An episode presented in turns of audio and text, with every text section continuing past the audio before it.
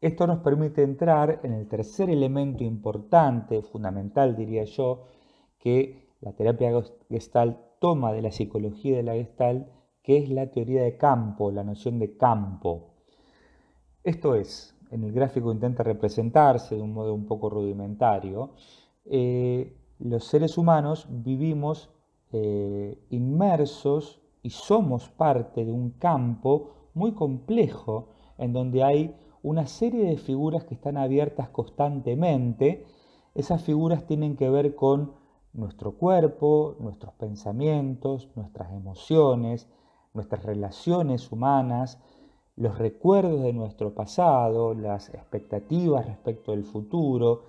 las situaciones concretas que vivimos en el contexto que compartimos con otros, personas, el contexto material.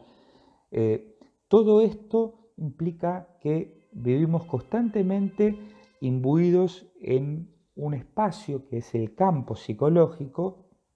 que tiene una gran cantidad de figuras abiertas que están pulsando por ocupar la atención eh, y consolidarse en el eje de nuestra experiencia, a cada momento de nuestra vida. Entonces, de todos esos vectores que todo el tiempo están estimulando nuestra experiencia, surge una síntesis que es lo que llamamos nosotros el fluir de nuestra experiencia, que incluye el pensamiento, la emoción, la corporalidad, el lenguaje,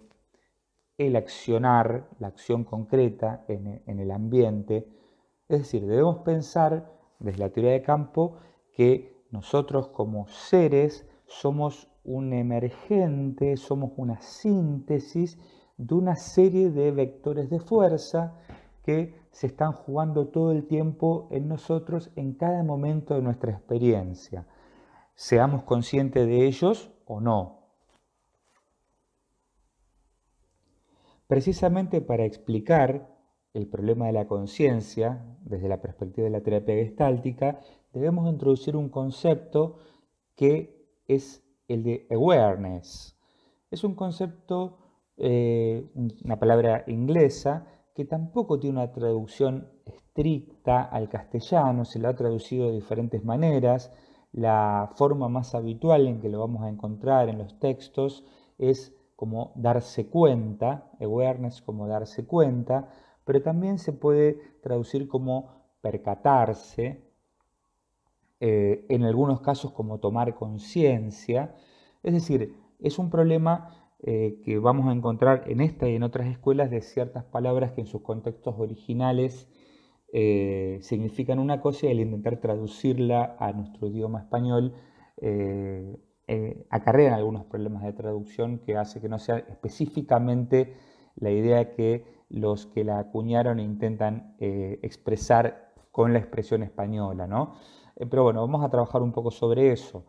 El awareness es el nivel, vamos a ponerlo en términos simples, es el, nivel de darme cuenta que yo experimento en una situación determinada. ¿sí? Es decir, podría decirlo también en términos, eh, para intentar simplificar, el nivel de conciencia que yo experimento en cada situación en cada recorte del aquí y ahora de la situación. Decíamos recién que la experiencia presente, el, estar vivo, el estar yo eh, actuando en mi ambiente, eh, con conciencia, con iniciativa, eh, el, flujo de lo que llamamos la, la experiencia consciente, es una síntesis de un conjunto de fuerzas que están todo el tiempo pugnando por hacerse lugar en esa experiencia. Es una síntesis. Ahora bien, de esa síntesis yo puedo ser más o menos consciente en términos de awareness. Puedo darme cuenta en mayor o menor medida de cuáles son justamente esos vectores que están pugnando por imprimirse en el campo de mi experiencia.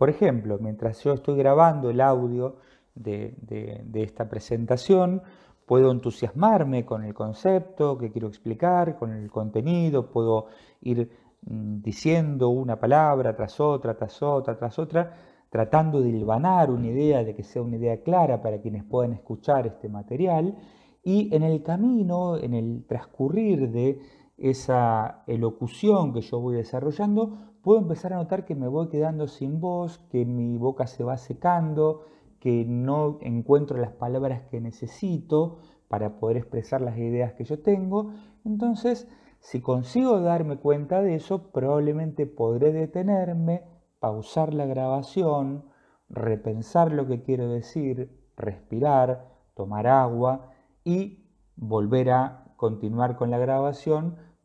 siguiendo una línea argumentativa que sea más clara para quienes pueden escuchar, o al menos yo lo imagino de esa manera. Ahora, si yo no puedo darme cuenta de que mi respiración se va entrecortando, de que mi boca se va secando, de que las palabras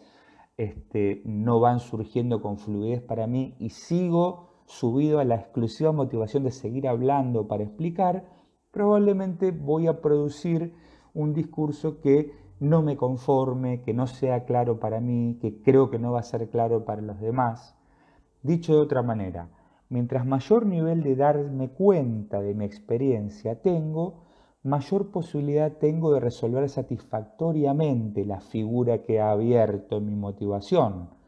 En este caso sería querer explicar el concepto de awareness para esta grabación, para que quienes la escuchen puedan entenderlo. Y tenemos allí entonces un primer indicio de un concepto de salud que podemos pensar desde la perspectiva de la terapia gestalt. Una persona saludable es una persona que tiene un adecuado nivel de awareness para poder producir en su interacción con el mundo las conductas, los, eh, los discursos, las acciones, los ajustes, vamos a decir, necesarios para poder dar cumplimiento a las figuras de motivación que van generando en sus vidas, dar cumplimiento a sus deseos, dar cumplimiento a sus expectativas, a su búsqueda, en cada momento de la situación presente. Mientras mayor sea el nivel de awareness, más adecuada, más ajustada, de mejor calidad va a ser la interacción que tenemos con el ambiente y por ende más satisfactoria, más acorde a nuestros deseos, a nuestras inquietudes, a nuestras necesidades, va a ser nuestra actuación en el ambiente. Por contrapartida, mientras menor sea el nivel de awareness, más rígidas van a ser las respuestas que podemos producir, más estereotipadas, menos satisfactorias, eh, van a ser las interacciones que vamos a poder desarrollar con el mundo para cumplir nuestros deseos, cumplir nuestros objetivos. De este modo y para sintetizar entonces, diríamos que la terapia gestal toma de la psicología de la gestal tres elementos. Esto es indiscutible desde la perspectiva de cualquier gestaltista contemporáneo, independientemente de cuál sea el posicionamiento en cuanto a la discusión que dijimos que hay respecto de la herencia de la psicología gestal en la terapia gestal, que está abierta hasta el presente, pero cualquier gestaltista contemporáneo estaría de acuerdo en decir que la ley de figura-fondo, la ley de cierre o de la buena forma y la teoría de campo son fundamentos que la terapia gestal ha tomado y toma de la psicología de la gestal. Y en cuanto a la teoría de campo, más aún podemos pensar que la teoría de campo es fundamentalmente una antropología, una epistemología, una perspectiva de base para entender la experiencia humana de esta escuela de psicoterapia que es la terapia gestáltica.